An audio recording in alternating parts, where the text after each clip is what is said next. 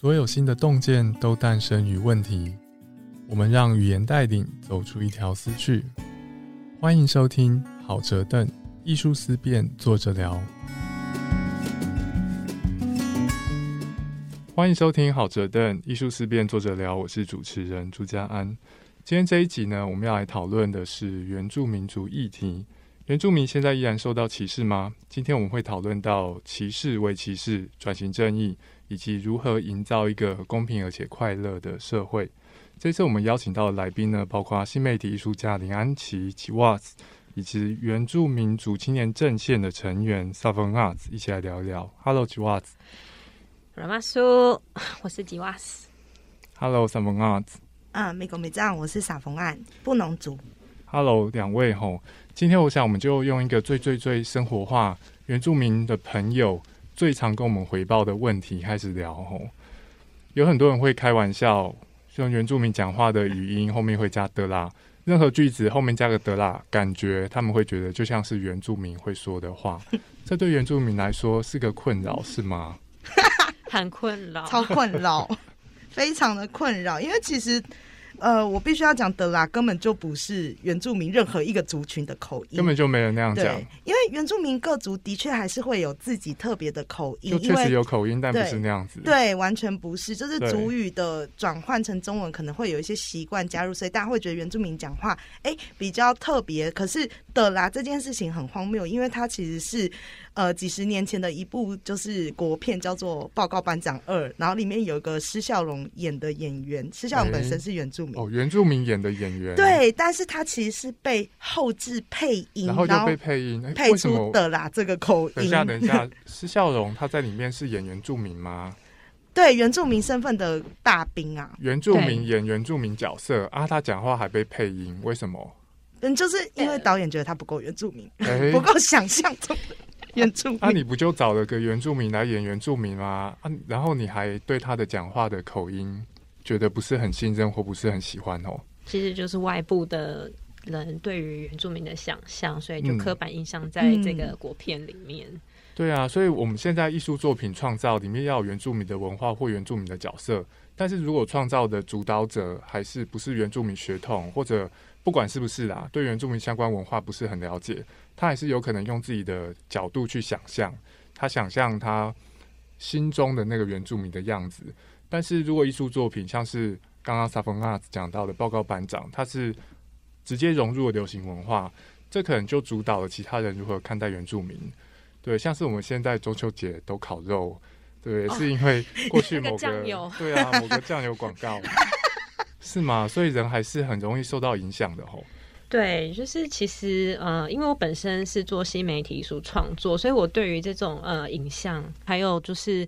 呃，这样的一些呃主流的一些语汇都会比较呃敏感一点。那就是像刚刚呃就是提的那个报告班长，报告班班长，突然发音可能才是原住民口音。最近最近一直在练主语。嗯，对，所以就会变成说，就是有时候你看到就是回顾一些国片的时候，你就会发现，哦，天哪，这些。难怪现在很多人会对原住民族的这些印象有误会，因为当你在回顾这些国片的时候，其实你就会发现。问题很大，而且而且报告班长虽然是很久以前的，对不对？但是如果大家知道，就是近几年的电影，像是《血观音》也是一部有原住民角色的国片，它还是被配音，就是非常的奇怪。大家好像电影工作者对原住民要长什么样子，他们有一套标准，然后觉得大部分的原住民真实的原住民反而不符合他们的标准。其实我们你看，我们两个现在讲话就跟大家一样啊，因为我们被。被训练的很汉化，潜移默化。我们汉人在殖民这方面还是蛮有一套的。那现在事情是这样子，有很多流行艺术作品，他们把原住民呈现的跟原住民实际的样子不一样，这对原住民来说会造成什么样的困扰？除了大家搞不清楚你们实际的样子之外。就是其实这种刻板印象造成的歧视的伤害，它对于原住民的那种实际的伤害的状态，它可能会有两种极端。有一种就是我们在一些心理学语会上会讲的自我实现，自我实现。呃，这个原住民自己会觉得说，大家都一直说原住民就应该怎么样，而他自己就陷入了这个漩涡，然后没有办法。思考到自己生命其实是有独特性的这件事，会去有意无意的迎合社会对他的对，就去复刻那个刻板印象。比如说，我们最常讲的是喝酒的议题，哦所以很多原住民有酗酒的问题，这件事情可能在数据上是真实的，但它其实是有一个背后的因素，而不是身份或是文化的因素。但这个脉络完全就是不被讨论，所以大家看到原住民就觉得啊，那你一定会喝酒。那另外一种极端是什么呢？就是另外一种极端，就是原住民的族人为了要去，呃，反驳这样的刻板印象，所以他切断了自己跟酒的所有的关系，然后他就会说，比如说，他就说，哦，我是原住民，但我不喝酒，就是他为了证明原住民不是那个样子。对，但是其实原住民还是有的文化当中还是有酒的脉络，这件事情他也跟他完全的隔绝了，他其实是变成另外一种极端。哦，对，那那这两种其实都是伤害。因为其实像嗯，我其实，在更年轻的时候呢，就是其实有一阵子，呃，因为我平常也会喝酒，然后就是当这个议题被放大的时候，其实我也经过一阵子，就是说我应该我应该酒量要很好，其实我酒 量很差，然后我每次就是出去的时候，然后就就是我一直在想要去操演。就是他们想象中的那个要很会喝的不能输，不能输，结果 不行，真的不行，我就是不能喝。我在这里，我在这里澄清。而且我们还听过一些，就是原住民青年的那个伙伴，他也是像吉瓦斯说的，就是为了好像要表现，就是原住民的优势。就是汉人给你的刻板印象，结果就喝到就是胃出血啊、送医啊，然后每一个场合明明自己不能喝酒，可是为了就是不要让大家觉得说你很难搞，或者是你干嘛不要配合？哎，而且在这种吹酒的场合，原住民身份就很好用嘛，就很容易。哎，你不是 这种叫很好用吗？是叫做很容易被针对吧？对啊，就是实实际上面很容易被 push 去喝。对。对，而且喝酒场合，大家都希望别人多喝一点嘛，就会互相劝。嗯，对啊。但其实，因为我最近做了一个，就是呃，作品跟酒有关系，那也其实也因为这样的关系，我才正式梳理，就是我们自己的酿酒文化是什么样子。那真的在酿酒，就还真的去学哦，就跟族人一起学。那真的这个过程，就是你会发现，它是酿酒不是那么容易的。所以在以前以前的社会，其实要喝酒是除了就是有很重要的仪式或是很重要的活动的时候，你才会去用这个去跟祖灵连接。嗯。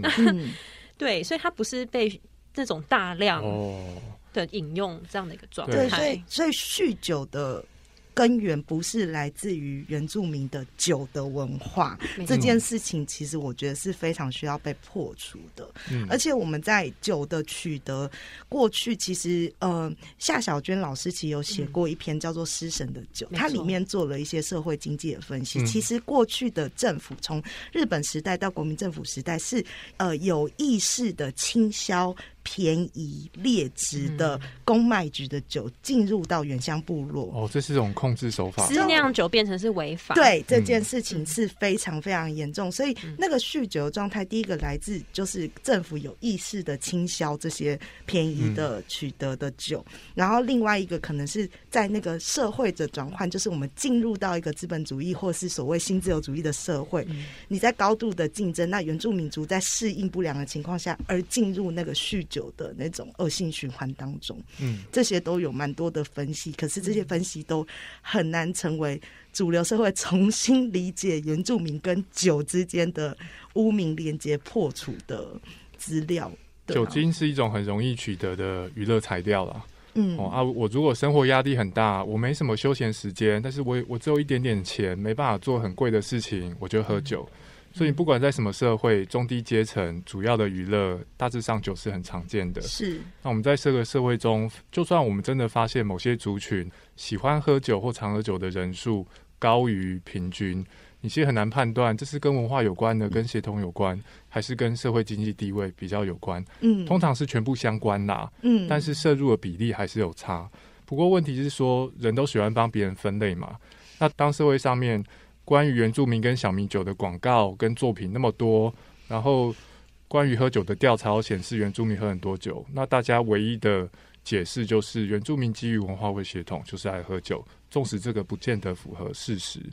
那从刚刚 s a v o n a s 跟 Chiwas 的分享，我们也可以看到，当一个族群的人，他就是在一个认为你这种人就是爱喝酒的文化里面，他有可能自己把自己的路给走窄了。他有可能说：“我不能输，我是原住民，我怎么可以？怎么会不会喝？”那他有可能反过来说：“我偏不要跟你们讲的那个样子。”但是一个人的生活当中，什么时候喝酒，什么时候不喝酒？如果你不是在这种刻板印象的环境底下，你应该有办法做出更自由的选择。嗯，对，所以刻板印象罩住了，让大家变得不自由。这个社会，如果我们觉得可以很简单的把原住民分类。这个不但是代表我们不够了解原住民，也会影响个别原住民他们如何去实现自己的生活。嗯，这是我在这边我自己看到的一些问题。嗯，而且大家会觉得说，刻板印象的歧视，它都是污名才会造成伤害。嗯，但其实，在我们的生命经验当中，很多正面的刻板印象也对原住民造成很多的伤害。比如说，原住民叫体育很好啊，很会跑步啊。像我自己高中的时候就被体育老师问过说，哎。我们新的体育老师这样，然后，然后就问说班上有没有原住民同学这样，然后我就不疑有他的就举手了，结果他竟然就还很天真，对，那他竟然就看着我，然后可能因为我身材关系，他就看着我说：“你是原住民哦，可是你看起来跑不快啊。”哦，就是，然后我心里就觉得很诧异，就是。第一个是你怎么知道我跑不快？我又还没跑，有道理。第二个就是哦，为什么原住民要跑很快？那同样的故事，可能就还包括说要很会唱歌，所以看到原住民说啊，你是原住民很会唱歌，你唱一首歌来听听。我我我的生命经验比较不一样，就是。因为我我是在台北长大的，然后其实我我的同学其实也有些读员这样子。那其实我遇到的老师，他们就直接归类，因为我以前真的成绩就是不好，然后。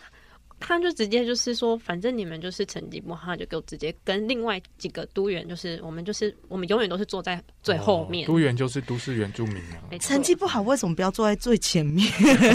我不懂那个逻辑。我我以为我可以去摇滚区，可是我没办法。我一直就是一直以来的印象就是，哎，我后来才想到，原来这是某一种的歧视。嗯，就包括对原住民有一些就是成绩不好才需要被加分，这也是。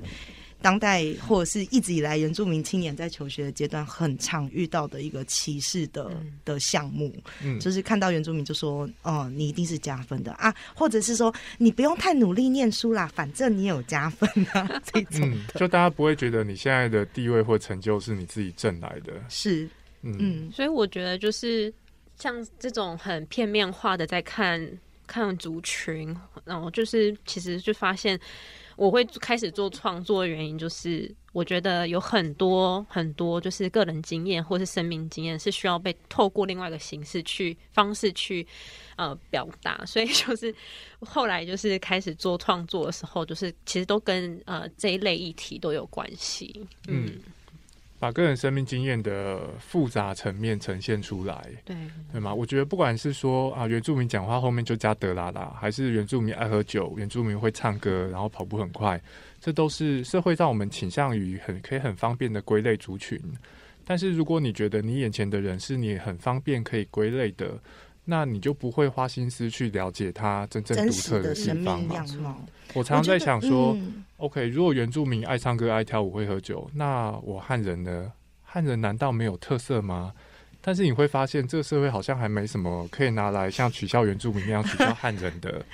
哎，我们我们真的有想要做过这个努力，但都一直失败。可能要把汉人移植到北美，或者是 就是像你刚刚稍早说的那个范例啊。其实我在想，歧视它有一个很重要的脉络是。刻板印象为什么会造成歧视伤害？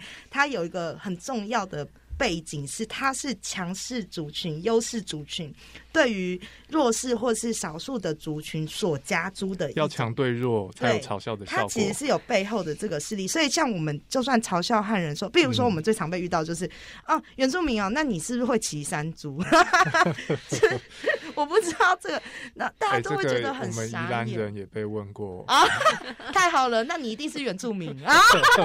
我被问过的哦是就是那个枪，就是他说哦，你一定可以拿枪，就是怎样拿对枪吗？哦，猎那个枪，对嗯，，那那其实他就会忽略，就是我们对于就是猎枪的使用也有一些脉络跟禁忌的这件事情。哎，这跟刚刚那个酒其实一样，对对，就是原原住民酿酒其实是少珍贵，重要场合喝。没错，这跟流行文化对原住民和酒的关联理解是不一样的。是啊，所以我们今天就算嘲笑，比如说嘲笑主持人好了，就说你汉人哦，那你都穿旗袍，可是你不会感受到伤害，你是不是不是很会嘲笑别人？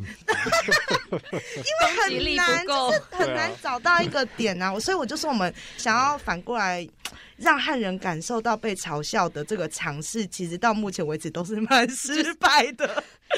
大家有没有对？可不可以给我们一些怎么样嘲笑汉人的这种素材，让汉人能够理解刻板印象造成的歧视嗯伤害？对，不过有一个例子啦，其实我有听过一些就是比较友善的，就是非原住民朋友在讲，他们如果有出国留学的经验，嗯，嗯可能都会被西方人看到华人的脸孔，就讲说哦哦。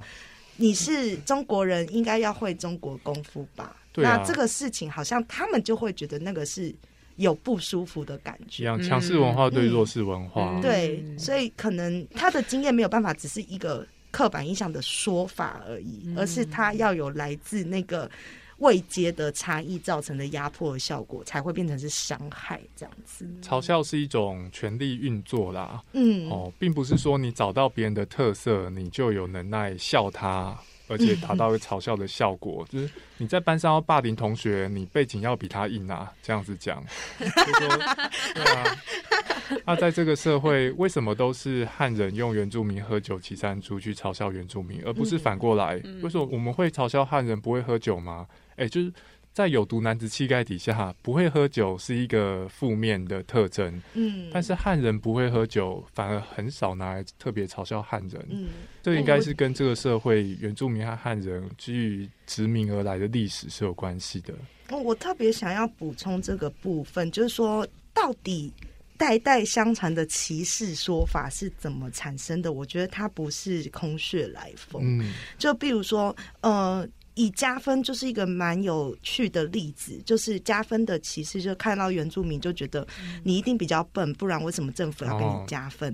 大家回顾这个政府的加分政策的脉络，它其实在早期它是一个同化政策，它是加分是同化政策、哦，它是为了要让让原住民在主流的教育体系当中，因为我们有文化差异，根本在进入这个教育体系的初期一定是有门槛的。对那他为了要让你无痛进入主流教育，被教育成一个主流想象的文明人，嗯，而有了这个加分的政策。鼓励你多读一些我们汉人写的东西啦。对，然后而且我必须说，大家看一下加分政策早期的加分政策的项目，其实不止原住民哦。哎大家知道蒙藏学生也可以加分吗？哦，哈、侨生也可以加分。嗯，对，但是时至今日，在承担这个污名的却只有原住民，这是一个很有趣的现象。这个很有趣。对啊，嗯这背后应该有一些价值观或是社会机制吧？就为什么到最后大家针对原住民？他还是可能会跟原住民族在主流视角当中的社会地位跟想象嗯的刻板有一些关系。嗯，嗯，这这个好恐怖。我觉得因为我们有整理过嘛，哎、很多哎、那个嗯外交官子女也可以加分啊。哦，你再跟我多说一点，我好想，我这个还是真的第一次听到我们。了解一下哪些人可以加分。嗯，嗯，外交官子女，那退伍军人可以加分，客家人，可以吗？客家人不行，哦，因为客家人是主流群体啊，四大族群啊。哦 四大族群也是一个很诡异的分法。哦哎、不过客家人其实有时候蛮能理解原住民被歧视的感觉，因为客家人如果被说哦你是客家人，你一定很小气，嗯他就会生气，因为他们也被围歧视。对对对。那为什么会讲到围歧视？围歧视其实是要提醒大家一件事情，就是说。因为我们今天的主题叫做原住民现在依然受到歧视吗？那我相信从开场到现在，就是可我们都还没有去回答这个问题，因为大部分的台湾人可能会觉得原住民现在过得很好很爽，有各种加分补助跟福利政策。哦，还有我还听过一种是他们很多地，啊，对我们平地人都没有地，都买不起。可是我们的地都只能造林，哎，就是四十五度的山坡地，哎，来。对，那所以呃，原住民到底有没有受到歧视？这关乎于台湾人的印象里面，对于歧视的想象，可能要像是美国黑人，甚至受到生命的威胁，或是直接的伤害。比如说，我今天如果冲着一个原住民就叫他还纳。大家会知道那叫做歧视，就是恶意很明显，有伤害，非常对。可是像我们刚刚提的这些，哎，你骑山猪上学吗？哦，你讲话是不是的啦的啦？你很或者是他们会就是有突然模仿一个很奇怪的口音，对。然后可是他们就不认为这叫歧视，他们觉得这叫做开开玩笑，开玩笑不会少块肉这种。对，当然，所以我们其实要提出为歧视这个概念，其实就是要告诉大家说，并不是不具有恶意的。刻板印象玩笑就不会造成歧视的伤害效果。嗯，这件事情，因为歧视它的伤害效果有结构性的原因，它并不来自于你。讲这些话、做这些事的主观的意识是什么？在一个社会里面，有一些族群，它基于权力关系不对等，就是容易成为嘲笑的对象。嗯，有些族群很可以很容易嘲笑其他族群啊。嗯，然后这个分布是很不均匀的。就像我们很难嘲笑汉人啊。这个，又回来，又回来了。拜托听众朋友，就是教我们要怎么嘲笑汉人。对啊，在这个社会上面，也是女性容易受到嘲笑，男性相对不容易。是对受嘲笑的弱势地位，这个。分布是超级不均匀的。嗯，呃，好像就是我们之前有提到，就是其实因为我是原汉背景，然后我是母亲这边是呃泰雅族，那其实在这个制度下，就是当有人说我是因为加分进去的时候，他们并不了解，其实我一直到我。就是近期，就是我其实都没有原原住民身份，直到就是这个法律最近有一个法律，就是你可以跟就是呃母姓嘛，就是可以嗯，就是把那个身份拿回来。但但其实就是我其实并没有在这个加分制度下就学，嗯，对。然后就是常常也会就是就会觉得说，为什么你要把每一个原住民族的人就是平面化？就是我们一定就是经过这一切的。规则而得到加分这样子，所以我就觉得，嗯，有时候会觉得蛮委屈的，就是，而且很难去，因为他必须，你你要去解释的时候，他必须要解释整个脉络，比如说刚刚。刚刚吉娃子提到的，就是这个法律为什么会设计成这样？就是说，因为原住民身份法里面有规定，如果你是原汉混血的后代，那你必须要在姓氏、身份证登记的姓名的姓氏上跟着是原住民的那一方姓。那这造成什么结果呢？这造成其实我们有统计数据，就是九成的原父汉母的家庭，原父汉母他的孩子都有。原住民身份嗯是从打从一开始就有，然后原母汉父的家庭像吉瓦斯，或者其实我也是，我是妈妈是布农族，爸爸是外省人，嗯，只有六成是后代有取得原住民身份，嗯，那这跟什么有关系？这跟呃，整体来讲，台湾社会还是一个华人的社会，是一个父权的社会。你要跟爸爸性的这个社会惯性有关系。嗯，而且我还要特别提一个，是刚刚吉娃子讲到他长大才取得原住民身份，我也是。嗯，但我还有两个弟弟哦，就是我这两个弟弟至今他们都已经超过二十岁，他们至今都没有原住民身份。嗯，最大的原因是因为我当时是无痛取得身份，就是爸爸妈妈协议好就好了。但结果当我第一个弟弟就是也。也开始就是面临就是升学的这些呃经济费用的压力啊，结果爸爸妈妈讨论这件事情的时候，奶奶跳出来了，奶奶就说：如果王家的孩子跟妈妈姓的话，他就要跟我们家的男孩子断绝祖孙关系。这么狠？对，所以你可以理解说，所以我们家的三个孩子，就是我是老大是女生，两个男生的孩子。都没有原住民身份，嗯，所以，它跟制度的设计会有很大关系。所以最近我再补充一下，因为最近有个视线案的判决，其实就在讨论这件事情：为什么可以用姓氏作为你是不是原住民的门槛，以至于我们在成长过程中要一直这样在身份转换中间去经历一些困惑跟矛盾，然后还要被外部批评。所以这件事情就是想要回应，就是我最近有在纽西兰办展览，然后就是跟当地的呃毛利族呃艺术家有交流，然后就发现毛利族他们对于就是身份取得这件事情，不是透过国家体制，他们是透过他们的衣维，就是他们的那个呃，你的祖先最早的那一个呃呃部落的族人认同哦，你是你就是，嗯，所以他不用透过就是什么户口里面簿啊那些不用，他们所以他就是协同再加上族人认同，对这两对，然后你必须要让那个部落的人认同，就他们会直接就是啊给你一个证这样子，对，然后。就会记录在他们的社群里面，然后我就对于这件事情，我就是哇，觉得很向往。我就觉得这样的感觉真的跟台湾很不一样。真的，其实世界各地各个国家在对于原住民身份认定所采取的。方式不太一样，而且我也必须讲，它对应法律上的权利也不太一样。就是以菲律宾而言，菲律宾其实有一些地区是所谓的原住民地区，像是 cordiera 地区或者是伊夫高这个地区。可是他们在原住民的身份，他们比如说以参政好了，呃，我今天我是原住民，我们这个地区叫做原住民地区，可是我今天要去投票的时候，我可以自己选择。纽西兰也是一样，就是你要投。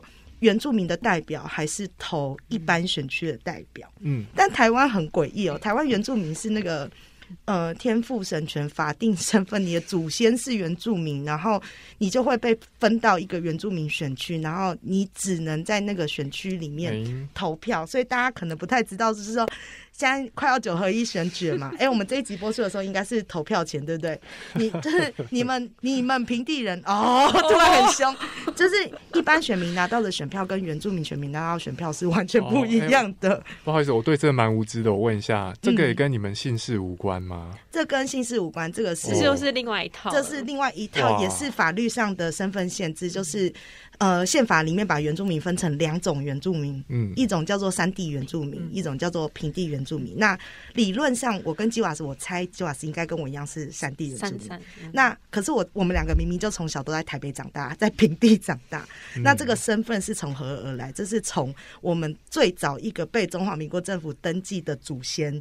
他是山地或是平地，就会一脉相承的延续下来。只要有他的血缘的，都会被这样子归类吗？所以，像我今天居住在呃新北市淡水区，那我没有办法投新北市淡水的民意代表，我只能投一种代表，叫做全新北市的山地原住民议员代表。嗯，对。这很，就是我我提这个不是要讲，不是要讲选字，这太复杂。但我只是要提说，国家对原住民有各式各样的想象跟分类，可是跟原住民的自我认同是全然是还有生命，对，这生命间是全然是断裂的，对啊。听到这边呢，我觉得这个事情已经复杂到超乎我意料之外。这是不是不在我们刚刚的那个绘本里面？那首首先。这个社会上面蛮多人对原住民的理解单纯到不可思议的地步，对不对？七山猪会唱歌跑得快就是原住民，嗯，这不但阻碍了我们去了解个别原住民重视些什么，甚至也阻碍一些原住民他们自己如何决定自己要如何过活。但是另外一方面，政府跟法治社会对待原住民的方式。又复杂到不可思议的地步。嗯，我在身份上面复杂是说不完，是没有没有道理，对吗？我我怎样算是原住民？好像是基于一些不能说是 random，但是我看不太出来他对于我的原住民身份认同，嗯，为什么有重大意义的因素所决定的？嗯，刚刚吉瓦斯跟我们分享，在纽西兰嘛，纽西兰那个地方认定某些原住民身份是你要有血统，而且要有血统追溯而上。的原住民社群认同，没错，这就跟身份认同有很大的关系。是，但是在台湾，为什么我选任何姓氏是跟身份认同有关？我难道不能自我认同是原住民，但是我喜欢我的汉人姓氏，或是基于其他理由不愿意更改我的姓氏吗？而且这好像要让混血的孩子要在。原汉之间选边站，嗯，那这造成了蛮多的家庭冲突的，嗯嗯，对啊，要不要继承这个姓氏，这方面还得要做取舍，嗯。嗯，明明姓氏对于至少对于亚洲许多人来说是一件很重要的事情，或者他们觉得这不重要，但是我不太愿意为了这事跟我的长辈撕破脸，对。对啊，会有这种冲突，这个真的是一个 很。因为我是原汉背景嘛，所以我还是有呃保持我的汉名。那就是像我自己的族名，但就是泰雅族本身也没有姓这个东西，就是后面就是一直延续你不同家族的名字，所以它亲子亲子联名哦，所以所以就是你要在中华民国这个系统下要怎么办？怎么办？我们没有姓的概念呢？对。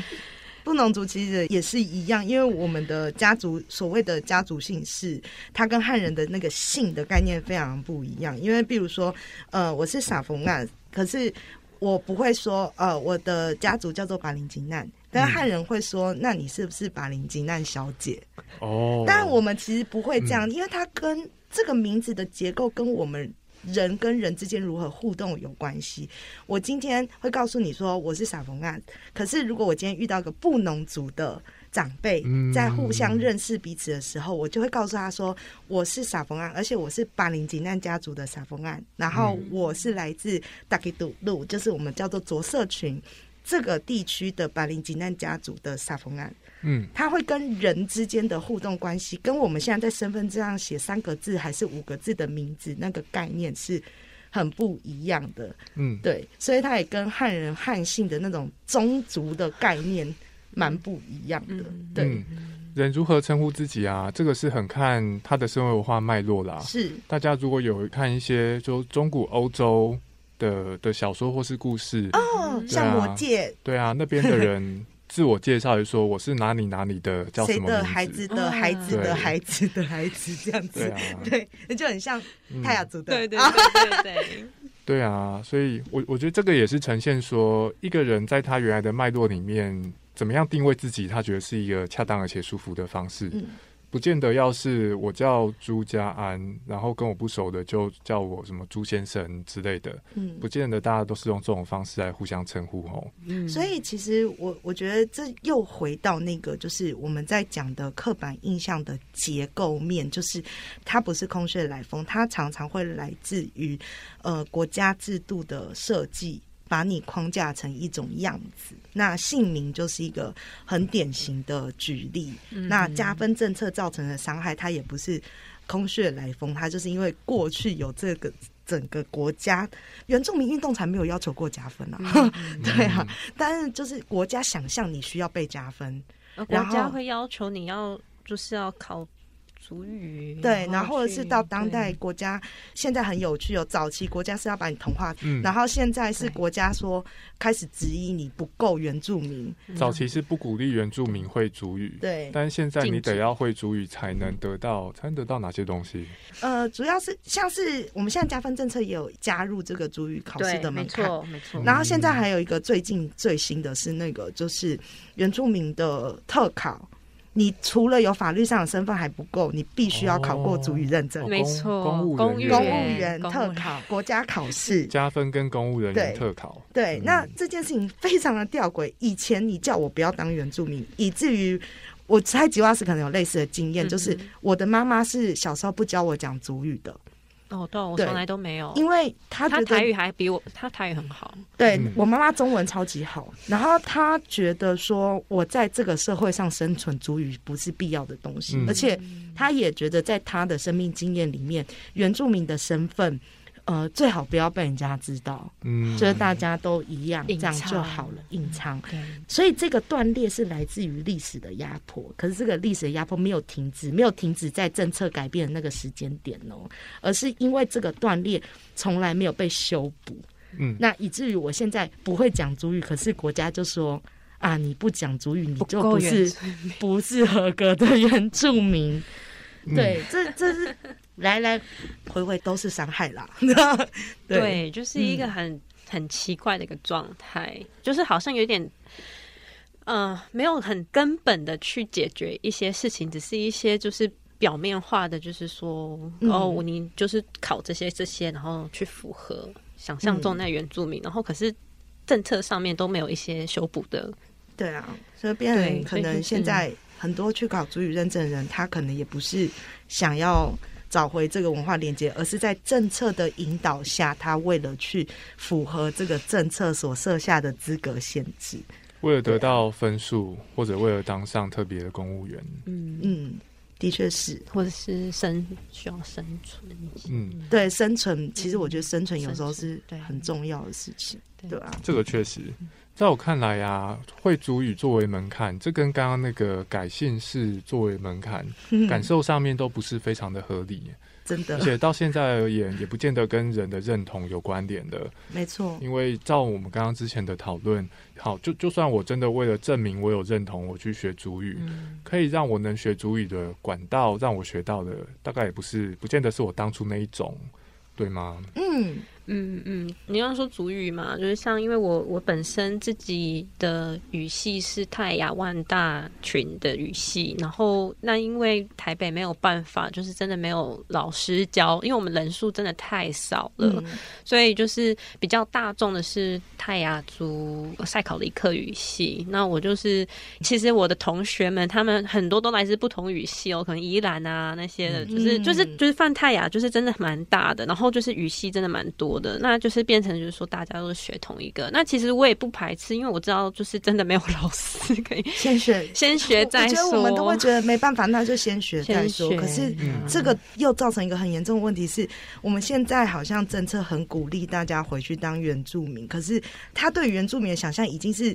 这个政府的分类架构底下的，比如说哦现在承认了十六个族群，对，那你就要成为这十六个族群的原住民。可是他其实忽视了每一个族群的内部，它也会因为区域嗯而有所差别。那个差别不只体现在语言上面，像刚刚吉瓦斯提到他是万大的。泰雅族，他的部落就在我妈妈的部落隔壁。都在浊水溪啊，，我们以前是世仇，哎，不要哎，打架哦。对，我们的族群祖先以前是世仇这样。那呃，我也是，那我们的那个部落也是所谓的布农族的着社群，在布农族的五大社群里面是非常人数少的其中几个。那我们也是很难去学在都会区或是在。部落以外的地方学习到我们的语言，而且它除了语言之外，其实还会有地域性的记忆文化差别。可是我们的课本教我们什么？他就会教说阿美族就是七八月丰年祭，然后布农族就是四五月达尔祭。他把它非常的简化了，然后嗯又是另外一种刻板的营造，嗯让我们很难去真的从生活跟文化的根源的脉络里面再重新长回自己的样子。嗯，对，我觉得这跟我们刚刚讲到喝酒跟那个德拉又有点类似吼，嗯就是我我相信可能有一些听众朋友会觉得说。啊，就是以前历史的文化了，稍微搞错又有什么大惊小怪的？但是我身为外族人，我搞错别人的文化，可能对我来说没什么大不了的。嗯，但是如果某个家族的子孙连他都没有办法搞清楚，或者他在学校学的是一套，然后因此怀疑自己家族长辈的，哎，长长辈讲的那个是正确的吗？跟课本写的像不太一样。我真的真的听过小朋友这。有突然想到，就是我有一个好朋友，他们家族是布农族的卡社群，哦，很那少的。的卡社就是布农族五大社群，着社、卡社跟单社群是人数最少的，啊，卡社群是少中之少，他们是最后一名。那他的侄子在那个桃园长大，他在学校有学布农族语课，然后有一次我去他们家玩，然后他的阿妈就问那个小侄子，就说：“啊，你有上主语课啊？啊，那这个这个主语怎么讲？”然后他就讲了一个，阿妈就说不是啊，所以他就讲了他在学校学的俊社群的版本。嗯阿妈就说不是，我们卡社群是这样这样子讲。然后那个小朋友竟然骂他阿妈哦，他说你讲的跟老师讲的又不一样。哇，老师这好难的权这种对教育的权威会抹杀了一些真正的文化的脉络的多样性。嗯他好像就又要。这某种程度就是另外一种童话，因为国家为了政策资源分配的方便，你不农族就当不农族就好，你为什么一定要坚持当着社群的不农族呢？我们没那么多种不农族啦。就是它又是某一种刻板印象把你限制住，嗯，在一个框架。那这整个都是要回到国家的层次去跟政策的层次去解决。就是像我跟吉瓦斯都是这种经验，在这种多元的经验下成长。可是我们很难透过个人的努力翻转，去改变社会，或是改变我们的这个群体的一直被推向某一个方向的那个洪流。我懂你的意思，这个真的会变成有一种心有余力不足的那种状态。嗯，对。我觉得我现在讲这个实在是很非常非常的晚讲了，但是啊，我觉得 我们碰到的困境其实呈现的说。嗯，已经失去或者半毁的文化，要透过体制去挽回，几乎是不太可能的事情。体制只能处理格式化之后的东西，嗯，但是文化困难的地方就是它复杂到没有办法格式化，没有办法干净分类，生活生生的。对啊，这种东西是砍掉之后，我没有办法用人工的方式让它长回来。嗯。这样讲到这里，我们好像有点难过。这一集要结束在这吗？我们有时间限制。对，因为因为我还想要再谈一个概念，是说，所以这就是我们讲说国家负担有转型正义的责任的重要性。就是你当然不可能把我们在过去那个时代的文化找回来，可是你应该要提供足够的资源，让我们在当代重新长出拥有自己族群脉络跟文化脉络的样子。至少至少把那个资源，就是就是有点像是把那个话语权给在那样在那边地域性的族人可以从那边发，而不是又用另外一种国家高权决定你是原住民你要长成什么样子。嗯，应该让那些有有底蕴、有认同的人，可以有够大的空间、需要的资源去做他们想要做的事情。的确是，而不是在设计成另外一套的标准。嗯，然后要我们去符合，我觉得这是蛮重要的。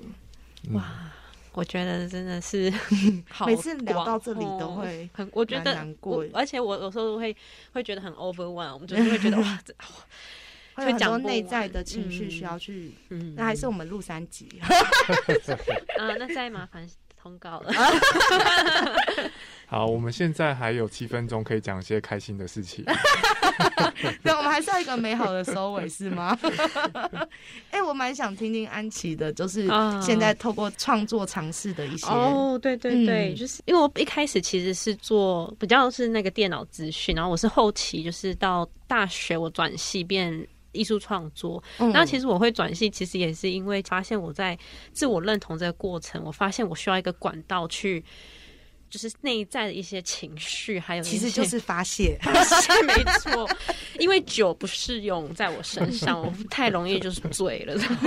所以就是转到这变艺术创作者之后，其实我对于解职这件事情就一直很有兴趣。那就是想说，近期就是比较是透过就是嗯电脑编码，或者是网络网域，然后还有行为艺术创作，还有就是荧幕荧幕，我们是所所说的，就是有点像是。呃，录像啊，然后就是最近也是很受，就是数位主权还有屏幕主权这些比较是艺术类型的这种呃创作，就是很启发。就是对于这种，就是像我们今天说的，我们国片这么多国片在诠释原住民受这种错误的认知，那我们是不是可以用自己的力量在？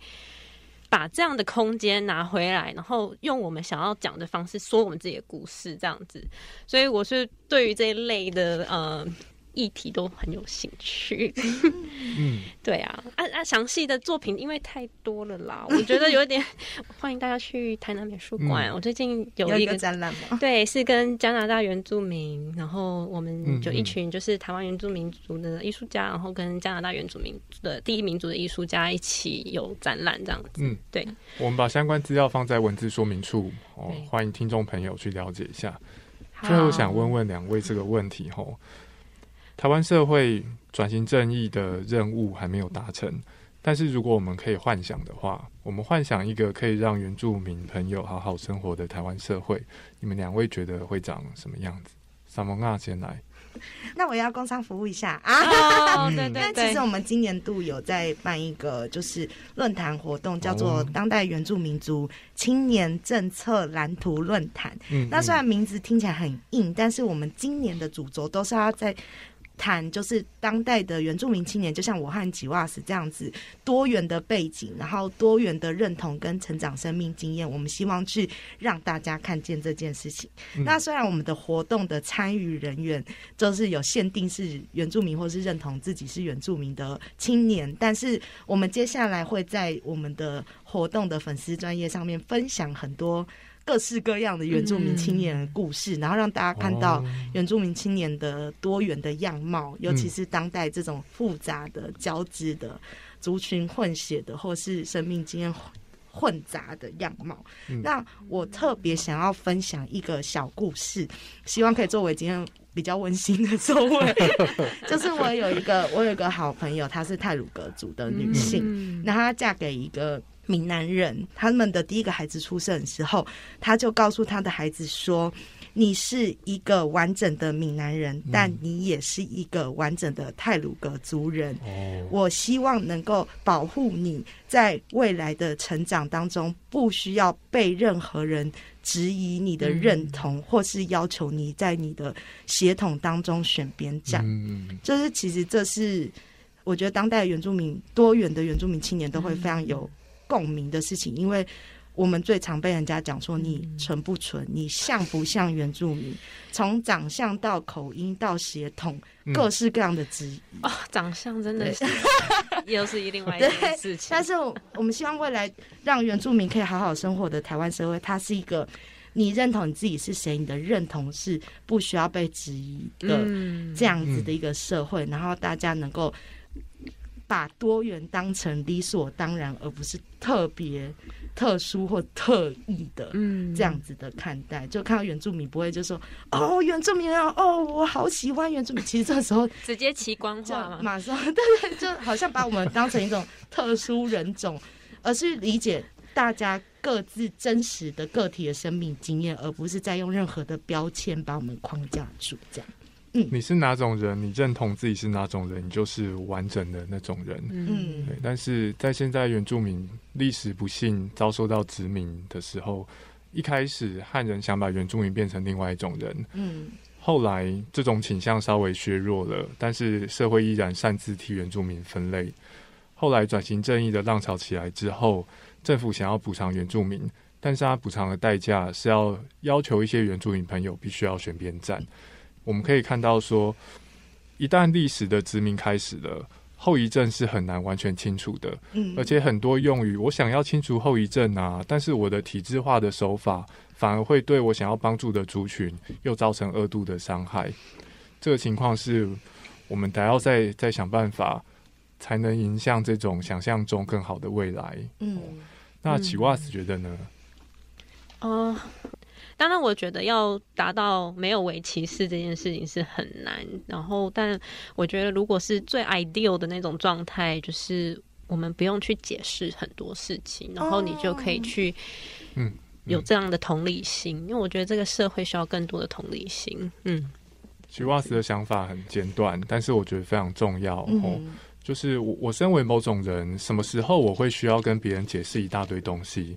就是当这个社会不觉得对我来说很重要的东西，对其他人来说重要的时候，或是理所当然的时候，当社会觉得可以很简单的把我分类的时候，我就必须要解释很多东西，才能让对方对我有足够的了解。而这种困境通常不会发生在比较强势的文化上面。是没错，哦，常常要解释自己很累。你知道最近有哲学家特别造了一个词来解释。解释这种现象，他把它叫做 epistemic exploration，就是姿态方面的剥削。像资本家剥削劳工，是叫你付出劳力让他赚钱。嗯，在权力不平等甚至歧视的社会底下，强势文化既得利益者啦，哦，剥削弱势族群的方式之一，是要求你跟他解释你的弱势处境所在。证明你够足够弱势，证明你弱势，这种情况，女性身上、原住民身上常见到，而且你是很难抵抗，因为对方不见得是凶头恶脸的要你做这事，他可以是充满善意的，比如说，哎，我是汉人，但是我很想了解你们原住民朋友啊，对不对？哎，我光是这样子就可以要你跟我解释个两三个小时，但是我们知道要改变社会或倡议都是需要劳动成本。嗯，对吗？所以强势族群要花掉弱势族群的劳动成本，这个是非常容易的事情，在现在这个社会，我很很容易会陷入到一种就是，呃，如果从影视来看，就会变成有点像是一个救世主的角色，所以就是。强势的文化会变成他是一个救世主的那种，就是 white savvy 的那种角色，所以他他会告诉诉你说：“你来告诉我嘛，因为我是来帮忙你的。”嗯。这样子。嗯。但那个诠释权其实应该要回到弱势族群本身去发生，而不是强势族群要你解释之后，再用强势族群来发声，说：“哎、我告诉你哦，他是谁？”这样哦，子。对，没而且很多时候我要求你解释，不是为了听你说什么，而是你解释完之后，我要你听我说些什么。exactly 哎、主这个这个这个哲学哲学的那个可不可以词汇，是不是可以就教我们怎么拼啊？还是可以写在那个 待会我们写在资对啊，讯栏是写在文字资讯栏。对，我们这一集的资讯。栏是不是要放很多东西？我可以写在我的论文里面。过去二三十年，呃，哲学家讨论像是女性主义跟多元文化主义，所以很多这种好用的概念，对吧？在将来的讨论，呃，有碰到我再慢慢跟大家介绍。嗯。这个也是为什么像今天这样子的讨论，我觉得相当的可贵，嗯。因嗯为我自己身为汉人，有时候会想跟原住民朋友请教一些事情，嗯。但是我总会觉得说，这事情不是我自己应该花一些心思，我自己去搞懂。对，但是我觉得这个是有时候变成一些两难，嗯。想要了解资讯的人无从找起，那想要提供资讯的人又处于随时会被剥削、付出说明成本的处境。嗯，对啊，所以我们今天这一期很感谢 c h i w a s 也很感谢 s a m o n a s 来跟我们分享这些，也希望听众朋友们有所收获。有任何意见或感想，都可以在留言区让我们知道。谢谢大家，谢谢各位。谢谢，干你主拜，马怀叔。